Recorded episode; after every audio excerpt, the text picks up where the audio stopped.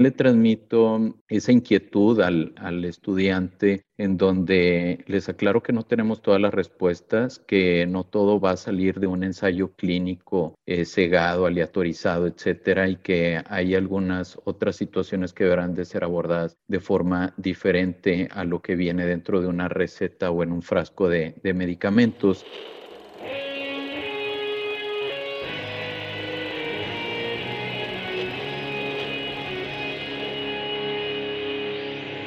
Bienvenidos a Volver al Futuro Podcast, donde platicamos con las mentes que nos impulsan a crear el nuevo paradigma de salud y bienestar, conducido por Víctor Sadia. Muy buenos días, muy buenas tardes, muy buenas noches. Hoy nos acompaña el doctor Omar Sayas. El doctor Omar Sayas es médico internista y oncólogo por la Universidad Autónoma de Nuevo León Actualmente cursa su maestría en ginecología oncológica. Es investigador, conferencista y profesor del pregrado en medicina. Tiene una práctica de medicina interna y oncología en Monterrey. Omar, gracias por estar aquí. Gracias, Víctor. Buenas tardes. Te agradezco este espacio. Un oncólogo, alguien que va a estudiar oncología, no es una decisión fácil ni muy convencional. ¿Cómo fue para ti decidir ser oncólogo? Mira, no fue eh, definitivamente una decisión de vida, vaya, incluso fue una decisión que tomé ya avanzada mi formación como médico. Antes de hacer oncología, eh, realicé la especialidad de medicina interna. Interna, un profesor se acercó y nos invitó a mí y a otros colegas a empezar a caminar ese trayecto para convertirnos a oncólogos después de medicina interna cuando lo preguntó y me volteó a ver, yo la verdad es que no me tomé ni un segundo en responder que no. en ese momento me quedaba bastante claro que si algo no podía hacer era oncólogo. Había eh, y siguen existiendo muchos tabús alrededor de la enfermedad de cáncer. Este, en ese momento eh, yo estaba lleno de todos estos tabús y mi respuesta fue muy lineal hacia un no.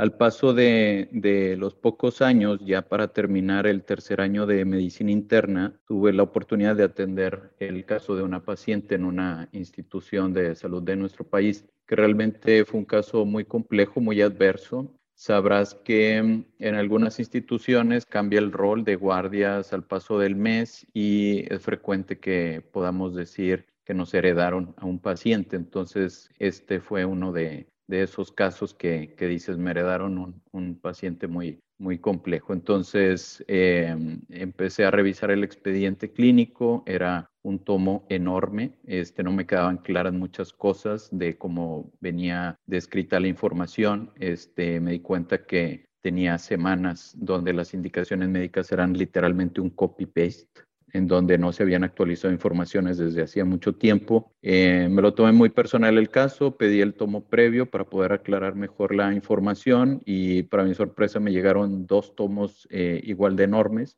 Este, la paciente ya llevaba meses ahí en, en la institución en un estado de coma, por así decirlo. Y para no hacer la, anécdota muy larga, porque realmente esta paciente había sido presa, digamos, de errores diagnósticos que habían eh, iniciado en base a, pues, a esta etiqueta del cáncer, en donde muchas veces los médicos dejan ya como una cruz y donde desgraciadamente los pacientes caen en un abandono eh, terapéutico. Y pues me tomé con mucha responsabilidad de tener ese abismo, digamos, en el que había caído la paciente. Me involucré fuertemente al paso de las semanas en corregir algunas alteraciones y finalmente la paciente pudo salir de, ese estado de coma, pudo saludar a sus hijos, este, tenía una hija y un hijo haciendo la licenciatura. Este, fue un momento como muy emocional, honestamente. Yo tuve la oportunidad de estar esa tarde este, ahí para ver sus ojos abiertos, fue algo que me llenó de mucho gozo, este, alegría, eh, también poder tomar su mano, este, aclararle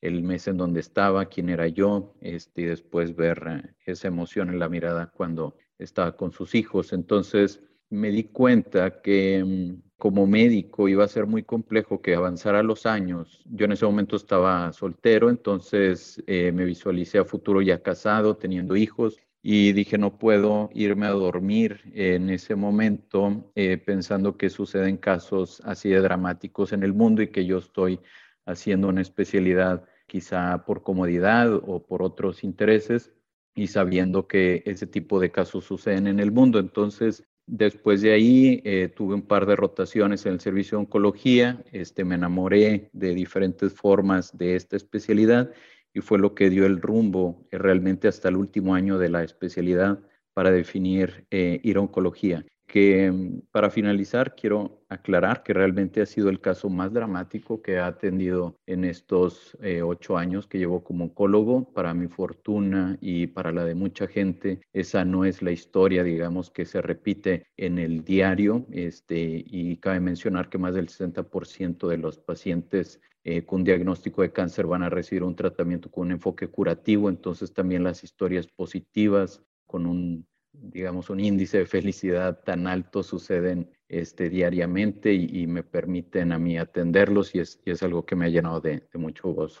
¿Algo te llamó la atención de cuando estabas en ese, en ese momento y dijiste el cáncer de alguna manera me va a mostrar, me va a enseñar otra manera de existir, otra manera de vivir?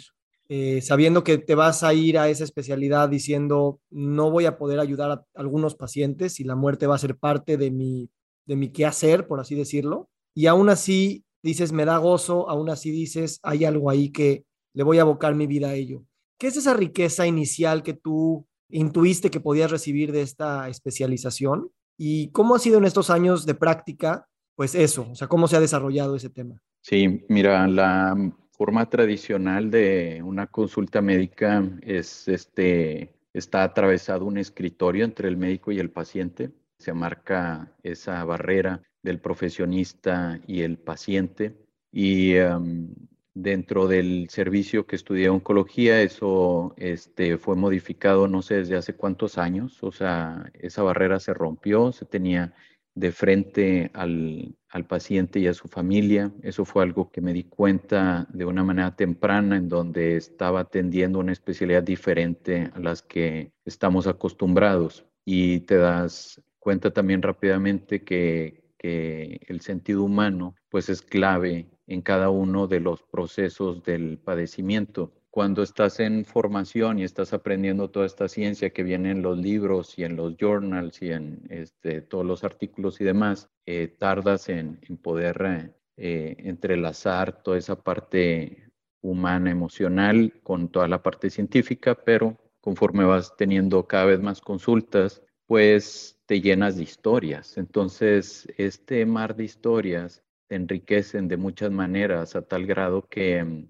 eh, a veces cuando termina la consulta a manera de cierta comicidad, digo, no sé si después de conocer la historia de esta persona y su familia, le debo yo a él de la forma en la que me lo ha transmitido y no tanto que, el paciente va a pagar mis, mis honorarios como médico. Entonces, existe mucha riqueza en esa parte humana de, de todas estas historias cuando se recibe un expediente médico y ves todos los estudios de laboratorio, el reporte de patología, los discos para ver los estudios de imagen, pues tenemos ese primer capítulo eh, científico y ya después cuando entra la persona y la familia y empezamos a, conocernos, en lo personal me he dado la apertura de también eh, sentir esa confianza y esa honestidad de abrirme como persona y tener pues un flujo recíproco, no, no solamente la historia del paciente, sino empezar a hacer una comunión entre la persona y la otra persona, dicho de otra forma, entre el paciente y el médico. Entonces, esa dinámica es la que a mí me ha dado muchos frutos, me, me ha dado muchos gozos y, bueno, es una forma quizá un tanto particular este, de, de la forma en la que vivo mi, mi profesión. Gracias por expresarlo, Mario considero que la profesión de sanar eh, no solamente implica sanar a nivel físico, sino a nivel emocional y espiritual.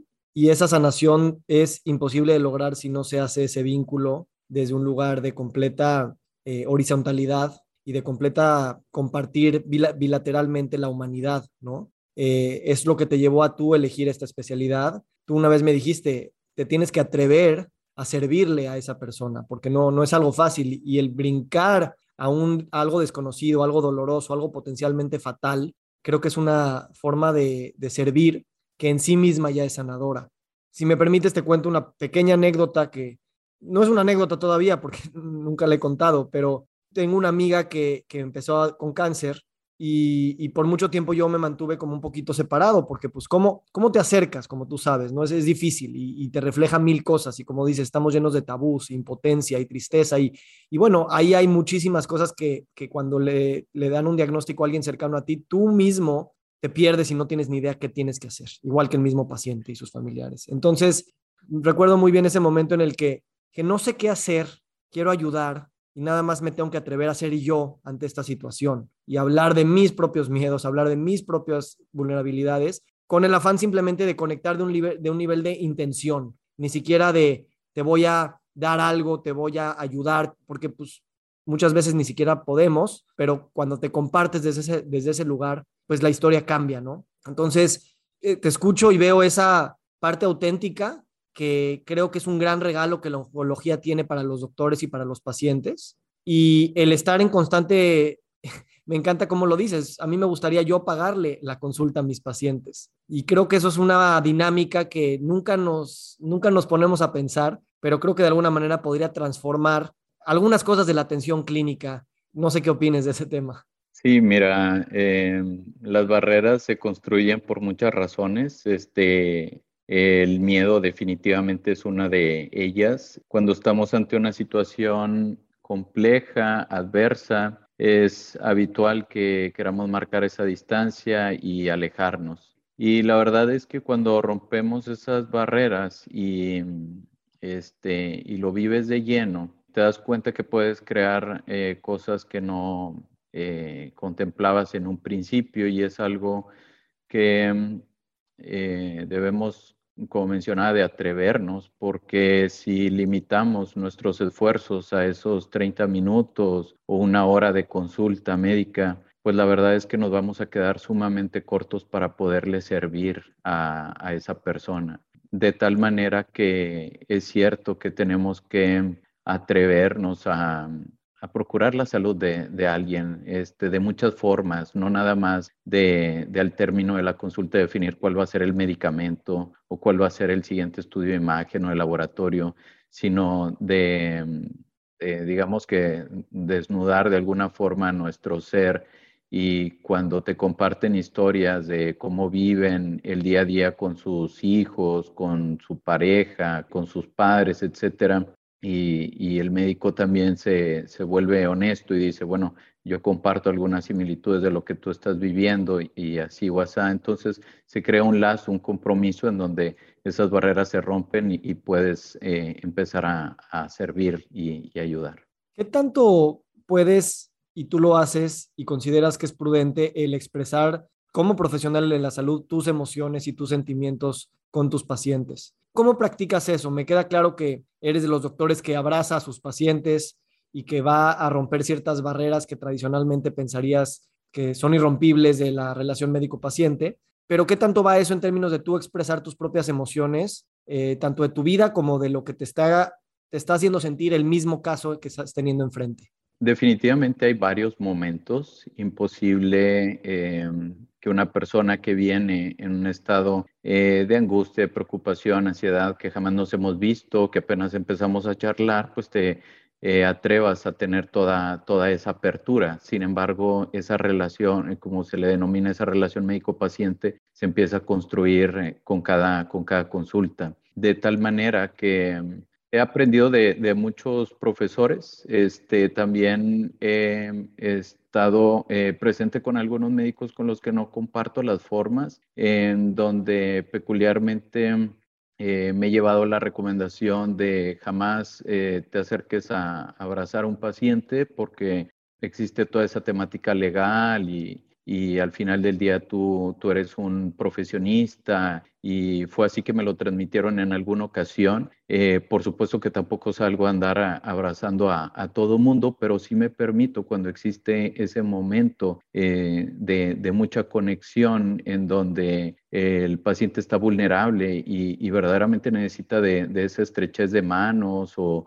o, de un acercamiento pues literalmente humano, pues bueno, te permites a, brindar ese abrazo y muchas veces eh, funciona más o es más sanador que muchos de los medicamentos que tenemos. Entonces, Eh, ¿De qué manera lo, lo llevo? Pues bueno, eh, de principio diría que esa relación médico-paciente se debe de ir construyendo poco a poco. A pesar de eso, he tenido consultas de primera vez en donde la situación está tan álgida, por así decirlo, que tienes que hacer un momento de alto y decir, mira, yo vengo a prestar mis servicios como médico, pero percibo toda esta situación emocional en donde quiero que empecemos por ahí. Si quieres toda la parte científica de, que si el tumor es maligno, no es maligno y que si quimioterapias y todo eso, vamos a dejarlo para un segundo momento. Realmente ahorita lo que más nos está inestabilizando es esa parte emocional. Entonces, me parece también injusto eh, que una persona y su familia abran toda esa parte emocional y que tú no devuelvas algo similar. ¿ok?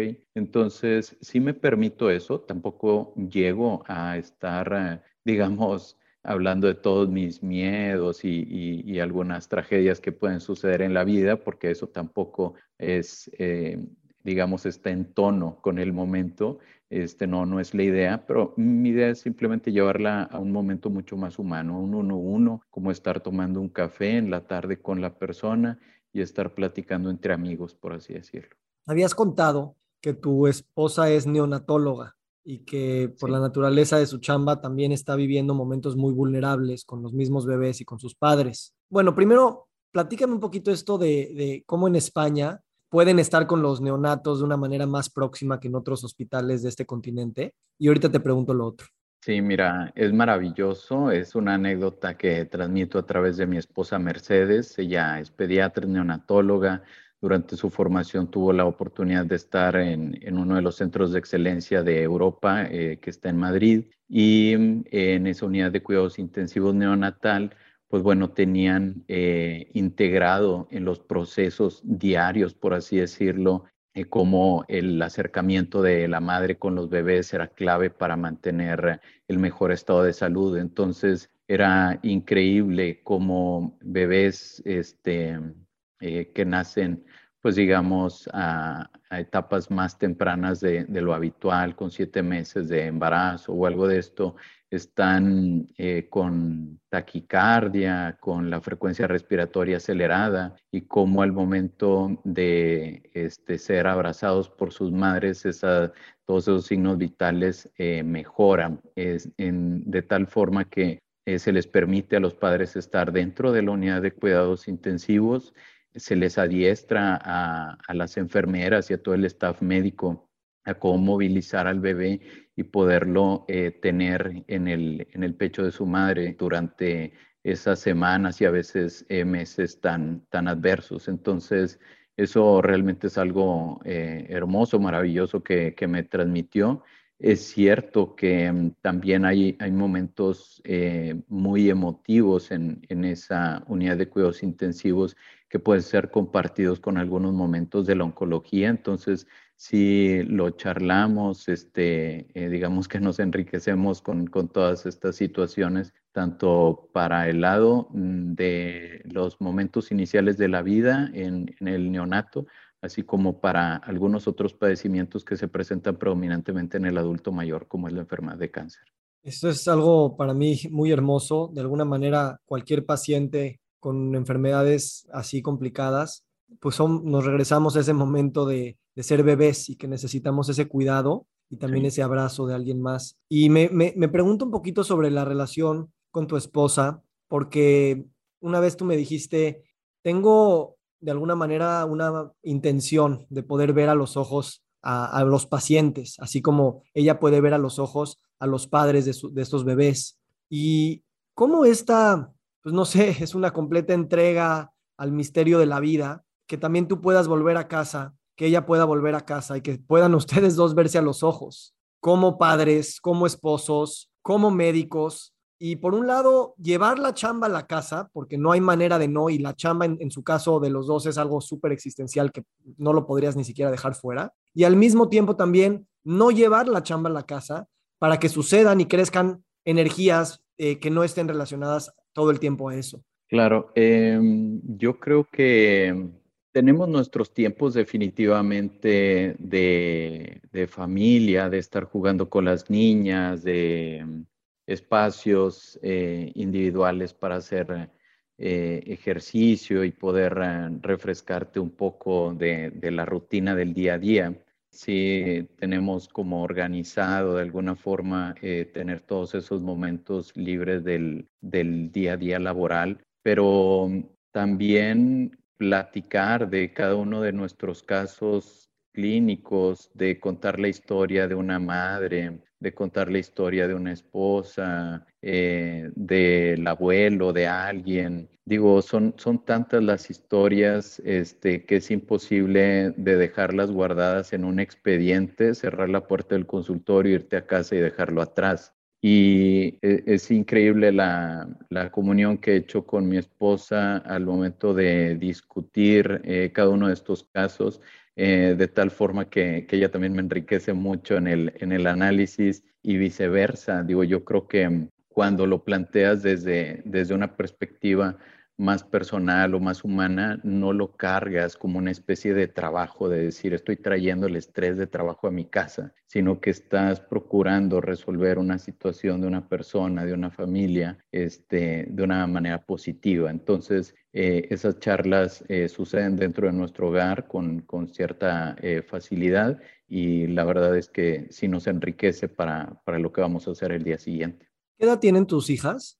Eh, la mayor está por cumplir siete años y la más chiquita acaba de cumplir un año. Y nada más por curiosidad, chismoso y también para tips de paternidad, em, ¿cómo empiezan a acercar, o al menos a la grande, lo que ustedes hacen eh, a un niño y, cómo expresas y cómo tienes planeado ir llevando a tus, a tus hijas a entender tu profesión y pues las dificultades, los miedos y el peso existencial que de alguna manera tiene eso? Nuestra primera hija nació cuando estábamos haciendo la especialidad. Entonces hacíamos guardias, este, mi esposa eh, hacía las guardias nocturnas frecuentemente. Entonces, en ese primer año de, vida de, nuestra hija mayor, preveíamos que podía crecer contemplando eh, cierto abandono por priorizar la parte laboral entonces, sí tratamos de ser muy comunicativos, de decir, ahorita eh, no voy a estar en casa porque estoy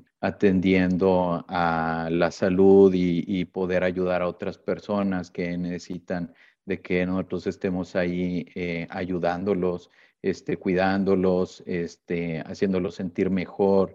Entonces, cuando empiezan a ver que esa eh, entre comillas, ausencia está rindiendo frutos positivos para alguien más, ha sucedido de una manera muy natural, muy positiva y no propiamente como, como una situación en la cual eh, pones por encima eh, el trabajo que sobre tu familia o sobre tus hijos. Entonces, eso sí lo hemos cuidado, lo hemos resuelto en base a, a platicar, en base, pues yo creo que, que a educar eh, ese rol que tenemos todos para, para poder eh, construir en, nuestra comunidad.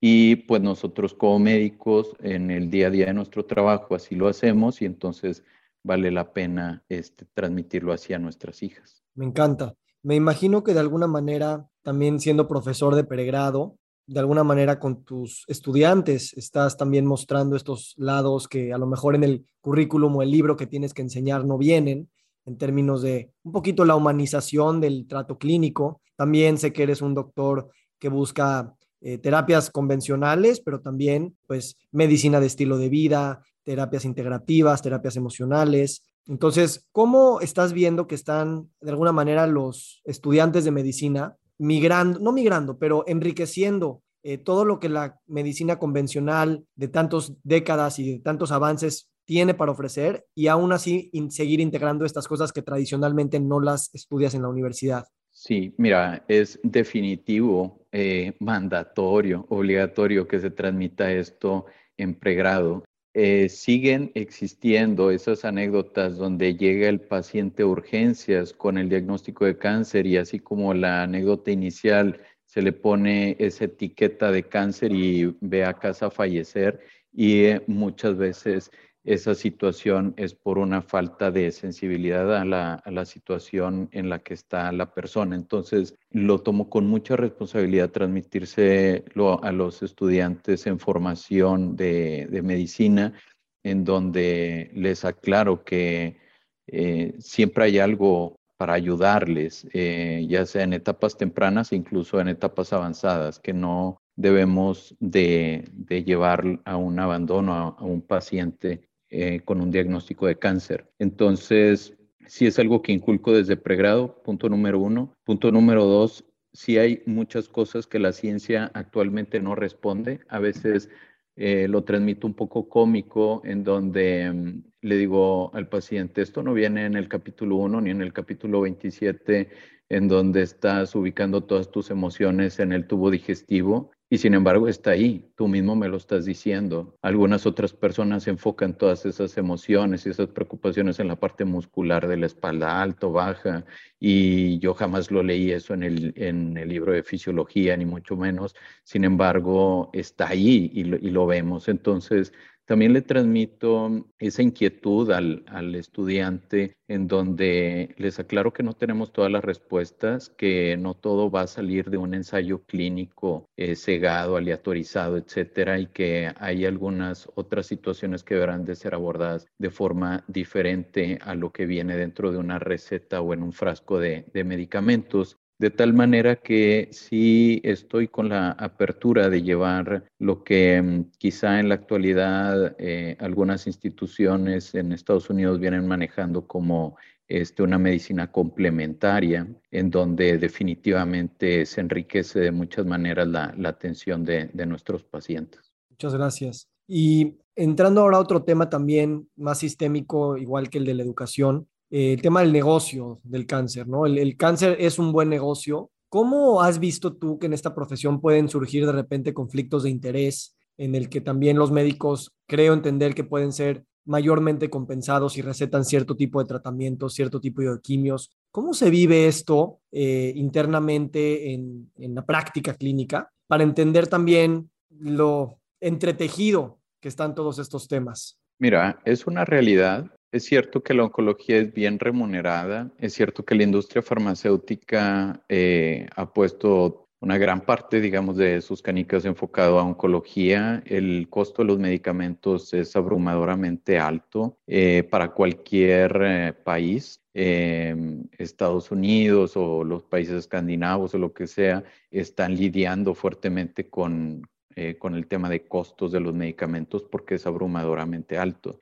Al ser bien remunerado, también es cierto que se han venido entretejiendo de alguna forma ese conflicto de interés en donde indicar un medicamento va a provocar este, una remuneración y no solamente un medicamento, sino a veces hasta algunos estudios de imagen, de tal forma que en las guías clínicas americanas se describe con toda apertura no indicar X estudio de imagen eh, sesgado por ese conflicto de interés. Entonces, es increíble lo arraigado que está en todo el mundo y el principio que creo que debemos de perseguir es que antes de tomar una decisión médica esté muy enraizado en el profesional muchos de los valores que vamos heredando a través de nuestra vida, a partir de nuestros abuelos, de nuestros padres, lo que estamos nosotros heredando a, nuestras hijas. Entonces, yo creo que cuando empiezas a darte cuenta que la indicación de tu tratamiento no es una decisión personal única, sino que representa a mucha gente atrás, por así decirlo, ese conflicto de interés queda, queda como desechado, por así decirlo. Mm, yo no tengo miedo de indicar un tratamiento este, sé los principios eh, que estoy tomando en cuenta para indicarlo. Tampoco tengo ningún miedo de que mis pacientes pidan una segunda o una tercera opinión. De hecho, eh, me atrevo a dar una opinión cegada completamente y, decir si voy a indicar un medicamento o no. Y no es algo que construí yo solo, realmente es algo que, digamos, desde recordar eh, a mi abuela que, que falleció ya hace algunos años, te mantiene pues muy transparente en la forma en la que desempeñas tu, tu trabajo. Entonces, es cierto eh, eso que mencionas, es cierto que está entrelazado en el día a día de muchos hospitales, de muchos países eh, en, la atención de salud. Y, mi recomendación sería seguir fortaleciendo esos valores de los profesionistas para mantener la, honestidad en, sus indicaciones. Digo, sin, sin tratar de empujar filosófica demasiado este punto, pero también pienso que si también cambiamos nuestra definición de salud precisamente para ir más allá de la salud emocional, perdón, física, incluir la salud emocional, social, intelectual, ambiental. De alguna manera también la riqueza, el dinero, eh, se, tiene, se complementa con la riqueza social, espiritual, ambiental. Misma la riqueza o el dinero que la remuneración que un médico recibe, ¿no? Entonces también parte por decir, pues yo estoy dando sanación y de alguna manera esa es parte de mi riqueza, más allá de cuánto dinero puedo recibir. Creo que es obviamente un tema de, mucha esperanza y tal vez es un poquito, no solo optimista, sino tal vez ingenuo, pero cada vez, al menos yo juego con este concepto de decir, sí, sí, la riqueza, si no es nada más el dinero, ¿cómo evaluarías esta situación? Y muchas cosas cambian de cómo eh, te enfrentarías o eh, cambiaría tus decisiones, ¿no? Entonces, creo que el dinero siempre será parte de la medicina. Creo que el dinero ha hecho que la medicina haya crecido para bien, para muchas cosas, y inevitablemente estas cosas van a seguir sucediendo. Y como dices, la transparencia puede ser una manera de poner las cosas sobre la mesa y hacer que entonces somos seres humanos que entendemos todas las complejidades que implica tomar cualquier decisión, más aún las que están tan apegadas a la vida y a la muerte y a las que cuestan tanto dinero, ¿no? La pregunta que quisiera seguir es, me decías que la oncología parte de la no intervención, ¿no? O sea, dices, el oncólogo no tiene las manos calientes tal vez como lo tuviera el cirujano. ¿A qué te refieres con esta expresión? Y, bueno, platícame qué opinas. Sí, bueno, es, es, uno de los ejemplos que también me gusta transmitir eh, en pregrado. El médico, la forma en la que es educado es a tratar, o sea, diagnosticas tal enfermedad y tratas con este medicamento, diagnosticas tal enfermedad e intervienes quirúrgicamente de esta manera, etcétera, etcétera.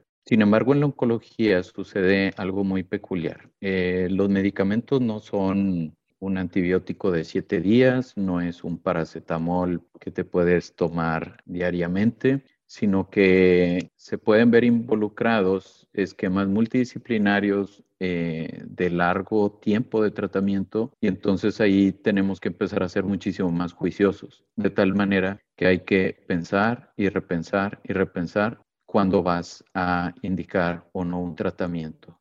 Esa evaluación debe de ser consensada con el paciente y con su familia, ser explicada, abordada de una manera amplia para definir si deseamos avanzar a ese tratamiento o queremos transitar un camino eh, diferente, muchas veces eh, más natural, por así decirlo. Entonces, si están descritas tres alternativas de medicamentos para una enfermedad, yo siempre les digo, aquí tenemos cuatro caminos. Los primeros tres son estos medicamentos y el cuarto es sin medicamentos. Eso siempre debes de saber que existe. No necesariamente va a ser al principio, no necesariamente va a ser al final, pero debes de saber que en este transitar siempre va a haber un momento en el donde vamos a decir, vamos a detener este tanto veneno, como muchas veces decimos. Entonces, sí hay que levantarnos todos los oncólogos en la mañana, eh, como mencionaba, con, con esas manos eh, templadas o, o, no calientes de estar prescribiendo quimioterapias a diestra y siniestra, o como muchas veces sucede la analogía con el cirujano, en donde dices, traes las manos calientes para estar operando eh, cualquier paciente que llegue al servicio de urgencias. Entonces, más o menos a, eso es a, donde va enfocado, ser prudente, ser juicioso, mantener esa parte humana de la vida en donde eh, no siempre tenemos que avanzar a más, a más medicinas. hay un tema a nivel global bueno, muchos temas, pero de alguna manera el cáncer también se puede empezar o a veces se puede leer como una metáfora, eh, el cáncer biológico que todos vivimos también, a llevarlo a los contextos sociales, llevarlo a los contextos ambientales por los que estamos viviendo. Y se diga que vivimos en un mundo con cancerígenos por todas partes y todo da cáncer, todo, ¿no? Eh, los alimentos, el aire, el agua, las, las ondas radiofrecuencias y todo esto. Por un lado, ya nos es difícil navegar sin toparnos con, con el miedo del cáncer. Por otro lado, ver ese miedo como, como tal y caminar hacia él, así como la enfermedad del paciente nos, nos invita a caminar a descubrir quién somos ahora que tenemos ese diagnóstico. ¿Qué pasa si también como sociedad pues nos volvemos en el espejo y vemos también pues ciertos cánceres o ciertas llamadas de atención, ciertas disfunciones del sistema, tanto medioambiental como social, que nos están llamando a decir, no te des la vuelta. Esto sí da miedo porque hay muchas amenazas, sí hay una, un pronóstico de muerte inminente por, de muchas maneras, lo podemos ver en calentamiento global, en pobreza, en violencia, en guerra nuclear, etcétera. Y al mismo tiempo eso es lo que somos. Y ahí hay también una gran manera de, no solamente despertar, sino tal vez conocernos a mayor profundidad y de ahí catalizar un nuevo, un nuevo yo, una nueva narrativa. ¿Tú ves ese paralelismo y cómo lo vives más allá de ser oncólogo y padre de familia? ¿Cómo lo ves como un ciudadano del mundo? Sí, eh, yo creo que tiene mucho tiempo en donde decimos que la humanidad tiene un comportamiento semejante al de un cáncer. Casi que se puede convertir en un cliché la, la frase. Ahondando en las partes moleculares, este, celulares del, de la enfermedad de cáncer, luego empiezas a encontrar algunas cualidades que pueden ser vistas de una forma muy positiva a nivel empresarial o, en el día a día para cada persona. Es frecuente que le recomendemos a las personas eh, rompe esas cadenas que te tienen ahí atado en el sitio en el que te encuentras, trata de encontrar mejor capacidad de adaptación en lo que estás haciendo, eh, reinvéntate para poder ser algo diferente de lo que has venido siendo toda tu vida, cuenta con esa facilidad para migrar a otras regiones y, poder construir nuevas eh, comunidades. Y cada una de, estas características que acabo de mencionar realmente son las mismas características que tiene una célula cancerígena, ¿ok? La misma célula eh, que nació, digamos, en el pulmón empieza a romper esas proteínas para, o esas cadenas para poder migrar hacia otros órganos y para poder lograr esas cualidades de migración, de alguna manera tiene que reinventarse esa célula y adoptar otras cualidades con las que no había nacido. Y eso es lo que le da la facilidad de metástasis. Entonces, sí existe una analogía muchas veces de lo que sucede en una célula maligna con lo que nosotros estamos buscando diariamente. ¿Qué diferencia el, el, cáncer a un comportamiento benigno, por así decirlo? Pues bueno, que el cáncer realmente se lleva de encuentro a su comunidad, se lleva de encuentro a todo ese sistema en el que está inmerso. Y yo creo que si nosotros estamos llevando un día a día con un comportamiento que afecta nuestro medio ambiente, nuestra comunidad, nuestro planeta, pues es ahí cuando nos estamos convirtiendo en un cáncer. Entonces, sí veo un paralelismo en lo que yo me dedico diariamente a lo que veo en, nuestra población o en nuestra humanidad.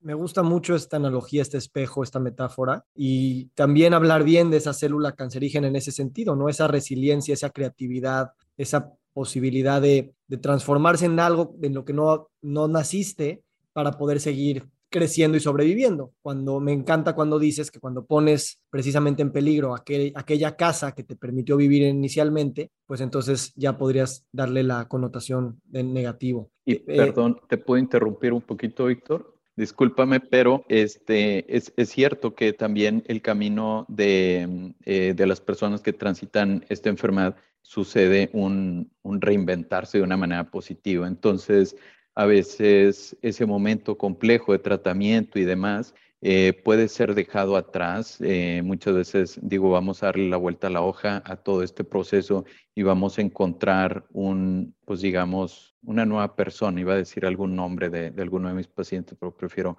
guardarme los nombres. Entonces, a lo que voy es que mm, es eh, enorme para mí como médico ver que nuestros pacientes se reinventan después de haber transitado una enfermedad así y que al paso de, seis meses, un año, nos dicen, he encontrado la mejor versión de mi persona después de este padecimiento. Entonces, algo que puede ser visto de una manera muy negativa, llena de tabús, etcétera, se puede convertir en algo bastante positivo y favorable para la persona. Gracias. Y justo era lo que, a lo que quería llegar. Yo me encargo o me encanta hablar de, de narrativa. La narrativa del cáncer, como dice, está llena de tabús. Cáncer a veces es sinónimo de miedo y es sinónimo de miedo porque también de alguna manera está asociado a la muerte. ¿Cómo podemos colectivamente empezar a aceptar el cáncer y no alejarnos por miedo, no alejarnos por autodefensa inicial, que no es esa negación o esa represión de las cosas que son, pues, de alguna manera nos tocan a todos, o sea, la muerte es lo que nos une a todos. Y de ahí, pues, precisamente usarlo como inspiración, como catalizador de la nueva persona, de la nueva humanidad o la nueva colectividad, gracias al cáncer y no a pesar del cáncer. Y con esta lectura, tanto individual como social y ambiental, pues también hace mucho sentido. Yo creo que son diversos los, los escenarios que pueden responder a, esa pregunta. De principio, eh, algo que me gusta transmitir es que la vida es salud y es enfermedad, de tal manera que el padecer un nuevo diagnóstico, una enfermedad, pues no es nada, nada extraordinario para la vida, eh, eh, forma parte de, la vida. Entonces, no eh, contemplar un padecimiento necesariamente como algo negativo o como una derrota o como algo que hice mal, realmente puede simplemente formar parte de un proceso muy, muy natural de, de nuestra vida. Ahora, ciertamente me has puesto en un reto cuando me has pedido definir qué es salud, porque es muy sencillo decir, salud es la ausencia de enfermedad. Y luego también no me ha sido tan complejo decir, bueno, y aquella persona que está en ausencia de enfermedad y no la percibes llena de salud, bueno, entonces vamos a trabajar algo que le llamamos bienestar y entonces te das cuenta que esas personas que empiezan a adoptar estilos de vida saludables llegan a esa mejor versión y realmente se traduce en bienestar pero la parte compleja para mí ha sido el recordar eh, el caso de, un adulto mayor que me tocó atender, que en la parte final de su vida se despidió con una sonrisa frente a su esposa y a sus hijos. Entonces, dices, es verdaderamente increíble cómo trascendió en esos últimos momentos de muchas maneras el estado de salud si tú me dices, Omar, estaba enfermo, bueno, pues estaba padeciendo un, cáncer. Oye, es que estaba tan enfermo que incluso falleció. Y luego digo, hombre, estaba más sano que la mayoría de nosotros. El poderse despedir de esa manera es algo increíble. Entonces, eh, también es cierto que otros pacientes nos dicen, estoy logrando repeticiones en el gimnasio que nunca había imaginado lograr después de un año que estuve exponiéndome a quimioterapia, radioterapia, cirugías, etcétera. Entonces, también se convierte en un camino este, que nos puede trascender y llevar a otros niveles que no contemplábamos en un principio, de tal manera que educar eso yo creo que, nos va a favorecer a todos como humanidad. Tal vez una definición nueva de salud podría ser eh, la, la calidad o la forma en la que te despedirías de tu vida si te fueras a morir en este momento cómo la, precisamente la sanación puede suceder aun cuando haya muerte. Y digo aún porque esa palabra es como que otra vez pensamos que la muerte dentro de este contexto es el enemigo, cuando pues es, es algo que nos define y somos eso. Entonces, patologizar la muerte también está en sí misma dificultándonos nuestro trabajo de sanar, porque estamos luchando contra algo que es inluchable. Sí, definitivamente la, este, toda la parte de eh, literatura latinoamericana, del pensamiento mágico, se diferencia mucho de, otras regiones y por mucho tiempo nuestro país se caracterizó por convivir de alguna forma este, hasta eh, cómica con, con la muerte eh, parecía ser algo cultural de nuestro país y sin embargo conforme avanzan las generaciones nos damos cuenta que mm, eh, existe cada vez más temor de esta situación. Por lo menos lo que me contaban eh, mis abuelos y también todavía este, mis padres en, en el siglo pasado, por así decirlo, es que mm, el fallecimiento de una persona podía terminar en un convivio de festejo en donde se recordaba de muchas maneras alegres a la persona que nos ha dejado, por así decirlo, y en eh, la actualidad eh, nos hemos alejado mucho de eso, incluso hablar con una persona que ha perdido un familiar se convierte en algo hasta de cierto modo incómodo, no sabes cómo platicarlo, no sabes cómo acercarte, no sabes qué decir. Entonces, yo creo que eh, si como eh, comunidad eh, podemos regresar un poco a eso que teníamos antes y, darnos eh, la libertad de platicar, de transitar duelos, etcétera, podremos tener una situación más saludable de, ese punto final de la vida. Me encanta. Omar, ¿qué sigue para ti? ¿Cómo te ves a ti en los siguientes 5 o 10 años? ¿Hacia dónde vamos? Mira, es muy curioso, eh, lo estaba pensando en este último mes porque peculiarmente los caminos que he tomado han sido precedidos en algún momento del comentario, yo no voy a hacer esto y termino haciendo eso. Eh, yo nunca me imaginé haciendo investigación, de hecho, este, decía, yo no, nunca voy a ser investigador y, y es parte de lo que me dedico actualmente. Entonces, este, el camino que estoy trazando al día de hoy, eh, que también me he tomado con seriedad y que me gustaría eh, lograr de una manera bastante sólida, es de poder empoderar eh, más a la población para la mejor toma de decisiones en, en el tema de salud evitar esos errores diagnósticos, evitar esos subtratamientos que muchas veces suceden y también sobretratamientos. Entonces, el, enriquecer de información a nuestra población para, hacer una mejor toma de decisiones cuando van a atender su salud, eso me parece clave y que no terminen siendo decisiones unilaterales del médico. El segundo punto que también me estoy tomando con mucha seriedad es el poder inculcar esta parte de estilo de vida para llevar a una población de, con mayor bienestar. Cuando empecé a hablar de estilo de vida y le decía a mis pacientes, necesito que mm, comas frutas y verduras, hagas ejercicio y, te hidrates bien, de alguna forma me recordaba algún, algún comercial de, de los ochentas o algo así, y se mantiene vigente la, la, recomendación, pero las formas de cómo transmitirlo, creo que esa receta es la que tenemos que ir reestructurando. Entonces, cuando hablamos de bienestar y queremos llevar a, las personas a, esa mejor versión de sí mismos, es algo que, estoy intentando construir en la actualidad. Entonces, eh, estoy emprendiendo ahí un poquito en, algo que es eh, eh, el tema de las segundas opiniones, así cegadas, es algo que me gustaría poder ofrecer de una manera más amplia y poder darle mayores herramientas a, la población para decidir qué es lo que van a hacer con su salud. Me encanta, Omar. Gracias. Y antes de despedir, quisiera darte dos comentarios. El primero es, pues gracias por de alguna manera ser parte de esta co-creación de una nueva narrativa del cáncer. Eh, tal vez no es nueva, pero la que queremos crecer y expandir. Y esta conversación lo prueba, ¿no? Porque hablando de cáncer es una conversación generadora de energía. Me voy con más energía de cómo empecé esta llamada y te lo agradezco. Y en segundo lugar, recordarte que cuando te invité al podcast, me decías, no sé si me siento calificado para el podcast. Y por un lado, decirte que en primer lugar, pues nadie se siente calificado para hacer las cosas que realmente importan, porque significa que son las primeras veces que nos están dando los retos. Pero sobre todo, agradezco no solo tu apertura y transparencia, sino esa humildad que yo percibí también durante toda esta llamada, de que tienes una autoridad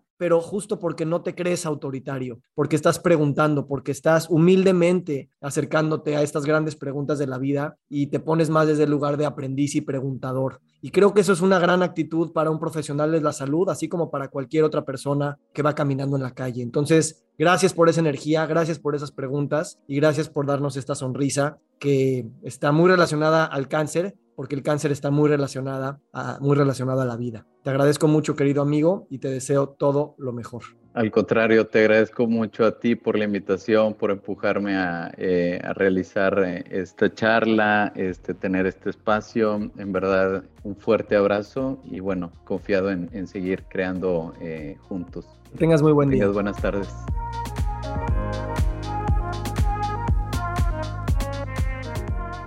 Nos encantaría recibir tu retroalimentación de estos podcasts para continuar generando contenidos que te sean útiles e interesantes. Si puedes, déjanos un comentario en la página web victorsaadia.com.